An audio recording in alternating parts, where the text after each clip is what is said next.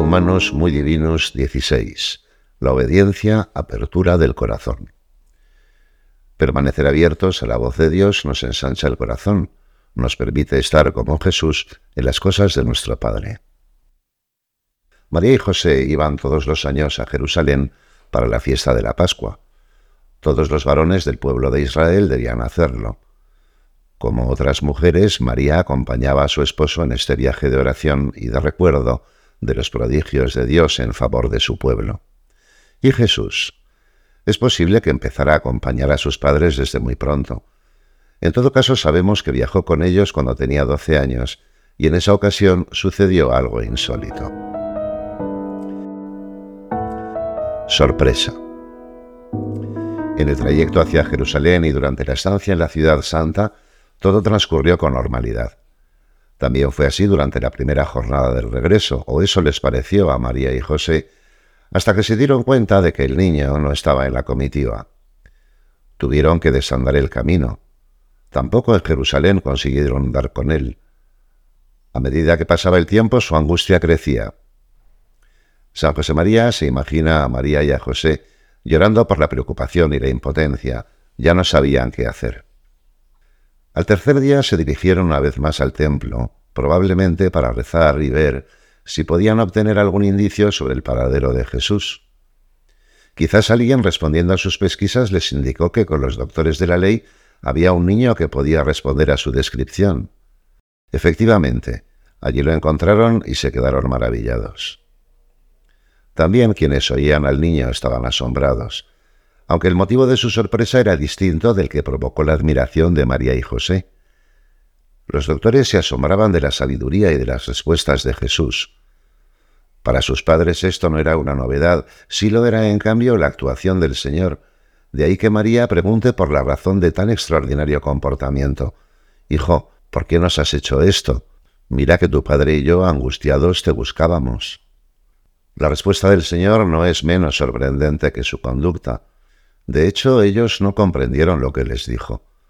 Nos interesa profundizar en esa respuesta porque puede enseñarnos muchas cosas sobre las disposiciones de Jesús a quien queremos imitar.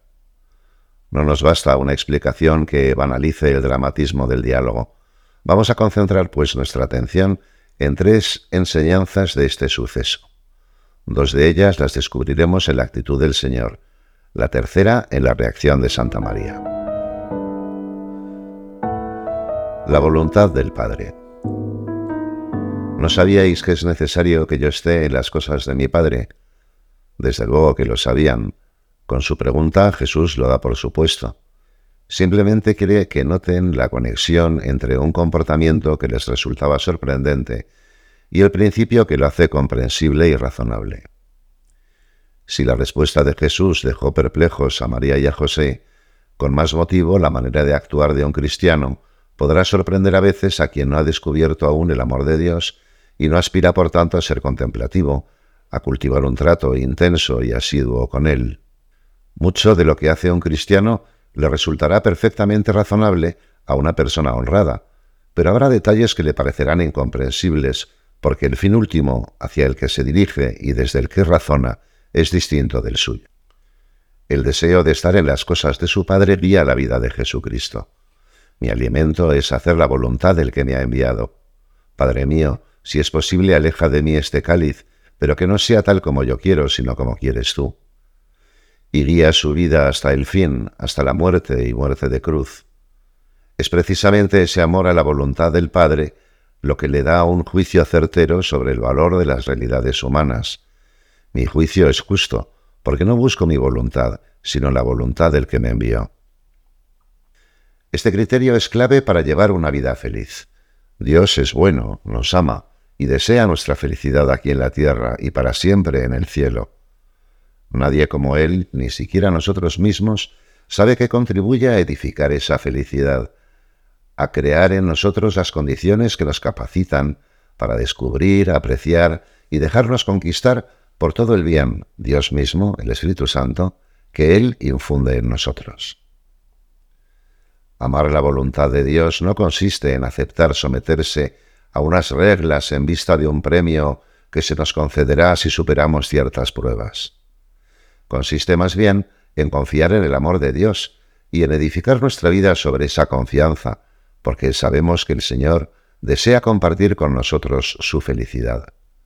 Nosotros hemos conocido el amor que Dios nos tiene y hemos creído en Él. Dios es amor, y quien permanece en el amor, permanece en Dios y Dios en Él. En la escena que estamos considerando, Jesús nos recuerda que vale la pena buscar la voluntad de Dios, también si para hacerlo fuera necesario sufrir e incluso hacer sufrir. Ahora bien, a veces puede resultarnos menos claro cómo realizar en la práctica el deseo de hacer lo que Dios quiere. ¿Cuál es la voluntad de Dios aquí y ahora? Si estamos ante la disyuntiva de robar o respetar la propiedad ajena, o bien de decir la verdad o mentir para obtener una ventaja económica, la respuesta es evidente. Pero hay muchas otras ocasiones en las que es más difícil discernir, porque varias de las opciones pueden ser buenas, y dudamos de cuál es la preferible en este caso concreto. La aceptación de un empleo, una compra, un viaje, un plan de descanso, un cambio de nuestro horario habitual, etc. Podemos pensar en Jesús niño planteándose qué debía hacer en esa ocasión. Me quedo en Jerusalén para aprovechar esta oportunidad, aun cuando ya no tengo ocasión de avisar a mis padres, o he de regresar con ellos y ahorrarles un disgusto. Al tomar su decisión el Señor nos enseña que en ese juicio nadie puede sustituirnos.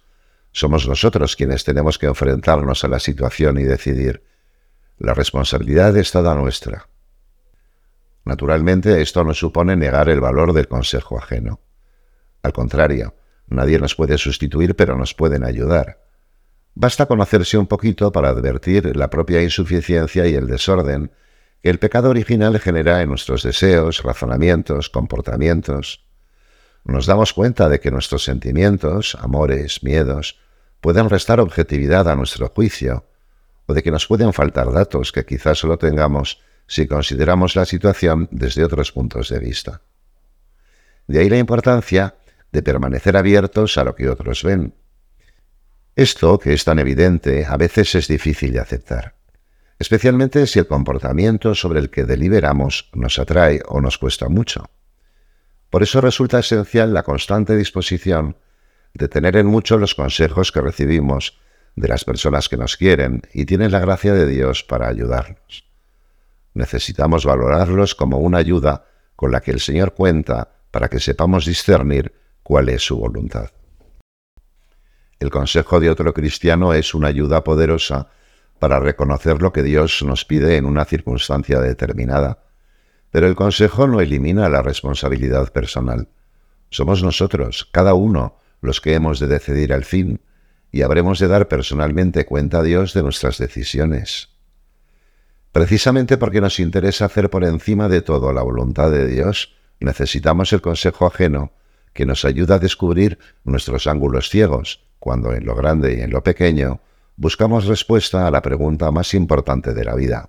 Señor, ¿qué quieres de mí? A veces también podremos recibir indicaciones de parte de quien tiene autoridad para darlas. En esos casos resulta iluminante la insistencia de San José María en que la obediencia no debe ser ciega, sino siempre inteligente. Obedecer no significa acoger sin reflexión una decisión de otro. La obediencia es inteligente también cuando nuestra razón juzga cuál es la mejor manera de seguir la indicación recibida y hacerla propia. Incluso en los casos en que se nos escapan algunas circunstancias, nuestra obediencia puede seguir siendo inteligente y no ciega. Señor, ¿qué quieres de mí? Desde este punto de vista se comprende la grandeza de esta virtud cristiana. Quien obedece no se empequeñece, al contrario, se hace grande por su disposición a hacer lo que Dios quiere, hasta el punto de que desea no engañarse en el momento de discernir cómo ponerlo en práctica. Anhela asemejarse al modo filial en que Jesús desea llevar adelante los planes misericordiosos de su Padre. Por eso, para obedecer, hace falta tener un corazón grande, un corazón de hijo, soñar con los sueños de Dios, aspirar a ser la persona feliz que Dios quiere que seamos, desear aventurarnos en sus planes de salvación. La obediencia no es, pues, simple sometimiento, sino apertura. No es renunciar a ver, sino ser capaz de hacerlo también con los ojos de otros que nos quieren, y que tienen la gracia de Dios para guiarnos.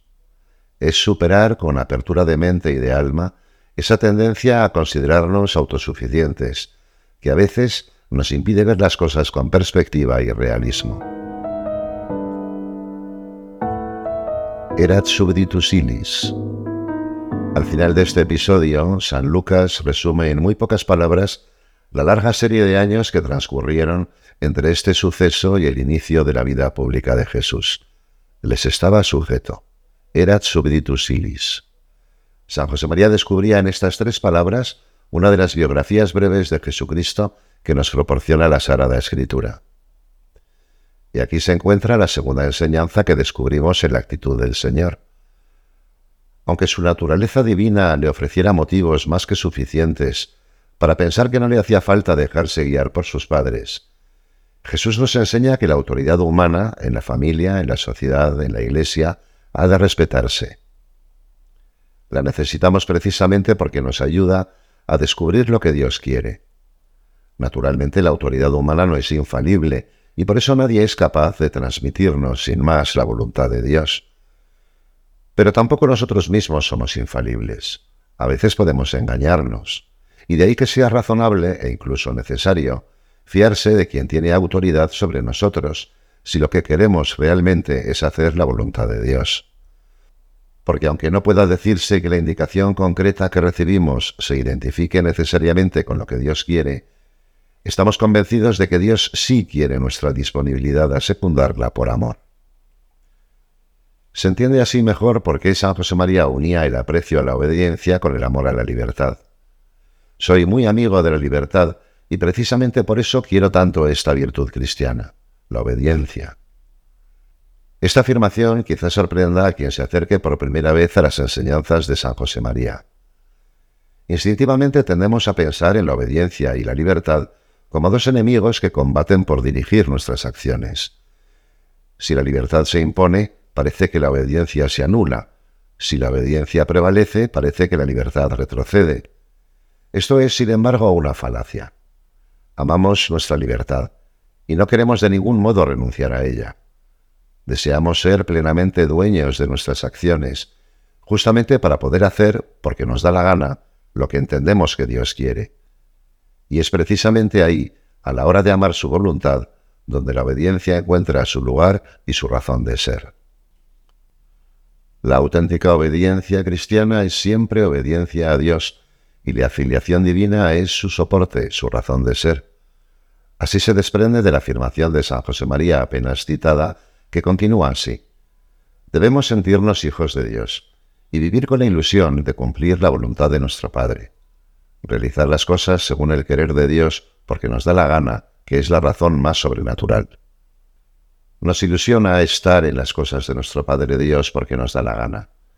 El criterio de la autoridad humana nos ayuda a descubrir qué quiere Dios para nosotros, es decir, qué significa aquí y ahora lo que profundamente queremos nosotros. Incluso si en alguna ocasión no vemos clara la línea de acción propuesta, debemos confiar en el deseo de ayudarnos que la anima y seguimos siendo plenamente libres. Esa actitud abierta, esta disponibilidad que echa sus raíces en nuestra libertad de hijos de Dios, refuerza la apertura de nuestra razón, la capacidad valiosísima de dejarnos orientar, de mantenernos abiertos, de ver con los ojos de otros y adoptar un punto de vista distinto del propio, una capacidad que nos interesa enormemente formar. La obediencia nos ayuda, pues, a realizar lo que profundamente queremos. Si, en cambio, seguir a Jesucristo y estar en las cosas de su Padre, de nuestro Padre, no es nuestro deseo más hondo, el que explica a todos los demás, la obediencia pierde su sentido y se ve como enemiga de la libertad, como un obstáculo para hacer lo que queramos. En la conversación corriente se suele llamar obediencia al hecho de poner por obra las decisiones u orientaciones de la autoridad. Pero a nosotros no nos interesa solo la obediencia como un acto puntual, sino como una virtud, porque queremos parecernos a Jesucristo. No basta responder afirmativamente a la pregunta ¿he hecho todo lo que se me había mandado o sugerido? Uno podría responder que sí y sin embargo no ser del todo obediente. Quien simplemente acoge una indicación sin hacerla propia, sin libertad, obedece solo materialmente, pero esa no es la obediencia de Jesucristo. Quien actúa así quizá estará haciendo algo bueno, pero no se puede conformar con eso, porque la meta es mucho más alta y es de hecho irrenunciable. Renunciar a ella significaría renunciar a ser libre con la libertad para la que Jesús nos ha liberado. En el fondo, soy plenamente obediente cuando hago lo que se me pide porque quiero hacerlo. Y lo quiero hacer porque estoy convencido de que Dios cuenta con mi docilidad. He llegado a esa convicción porque tengo confianza en Él, que asiste con su gracia a quien me lo indica, y me fío, además, de la prudencia y experiencia de esa persona. En estos casos veo a quien tiene autoridad como alguien que me indica lo que vale la pena hacer, lo que Dios quiere. Soy libre no cuando obedezco si quiero, sino cuando obedezco porque quiero. Volvamos ahora a la sorprendente respuesta de Jesús a sus padres, aliviados tras esos días de angustia, pero perplejos ante lo insólito de su comportamiento porque me buscabais. ¿No sabíais que es necesario que yo esté en las cosas de mi Padre? El lector del Evangelio puede imaginar fácilmente su propia reacción ante una respuesta así. ¿Por qué te buscábamos? No teníamos que hacerlo. Debíamos habernos quedado tan tranquilos, indiferentes a lo que te sucediera. ¿Esto es lo que esperabas de nosotros? María reacciona con más calma. Es normal que alguna vez no entendamos una indicación o un consejo. Fijémonos en otras palabras de San José María. En muchas ocasiones el Señor nos habla por medio de otros hombres, y puede ocurrir que la vista de los defectos de esas personas, el pensamiento de si están bien informados, de si han entendido todos los datos del problema, se nos presente como una invitación a no obedecer. Al llegar aquí, el lector quizá espera que se le advierta del peligro que esos pensamientos representan. Sin embargo, San José María continúa. Todo esto puede tener una significación divina porque Dios no nos impone una obediencia ciega, sino una obediencia inteligente. Una significación divina. A través de esas dudas, Dios nos dice que quiere que obedezcamos con inteligencia, sin declinar nuestra responsabilidad. Conviene que manifestemos nuestro punto de vista, nuestras convicciones, pero seamos sinceros con nosotros mismos. Examinemos en cada caso si es el amor a la verdad lo que nos mueve o el egoísmo y el apego al propio juicio. A veces, en efecto, puede suceder que se esté buscando un consejo que favorezca el propio egoísmo, que acalle precisamente con su presunta autoridad el clamor de la propia alma, e incluso que se vaya cambiando de consejero hasta encontrar el más benévolo. Si no hemos formado la actitud habitual de que la verdad nos interese más que nuestro propio criterio, en definitiva, si no somos obedientes, será fácil que nos engañemos ahora o en el futuro. La ira o el desconcierto nos impedirán descubrir lo que el Señor quiere decirnos a través de lo que entonces nos resulta incomprensible. María tampoco entendió, pero no se rebeló. Amaba la voluntad de Dios por encima de todo y sabía muy bien que hay cosas que solo llegamos a comprender con el tiempo. Su madre guardaba todas estas cosas en su corazón. La Virgen no vivía solo hacia afuera, sino que consideraba una y otra vez los sucesos de su vida para descubrir en ellos la acción de Dios. María escuchaba, que es lo que significa a fin de cuentas ser obediente, ab audience, prestar atención, permanecer a la escucha. El tiempo juega a favor de quien escucha, se fía y persevera con calma en una oración serena, permaneciendo abierto a la voz de Dios. Descubrirá como ella esa significación divina y terminará por agradecer incluso la oscuridad de aquellos momentos difíciles. María perseveró en su oración. Pasaron veinte años y su niño le faltó de nuevo. De nuevo tres días, de nuevo en Jerusalén. Pero entonces ella ya sabía que no tenía que angustiarse buscándolo, porque él estaba en las cosas de su padre y quizás agradeció al Señor aquellas palabras desconcertantes de sus labios infantiles. Ahora sostenía su esperanza en medio de un dolor que de otro modo la hubiera aplastado. A su intercesión confiamos que el Señor nos conceda un corazón grande, capaz de ordenar todo en nuestra vida a la voluntad de Dios. Un corazón libre y abierto, que no se deje encerrar en su propia visión estrecha. Un corazón capaz de descubrir la acción de Dios en nuestra vida, también a través de instrumentos humanos imperfectos. Un corazón capaz de escuchar y esperar para descubrir los frutos de su acción en nuestras almas.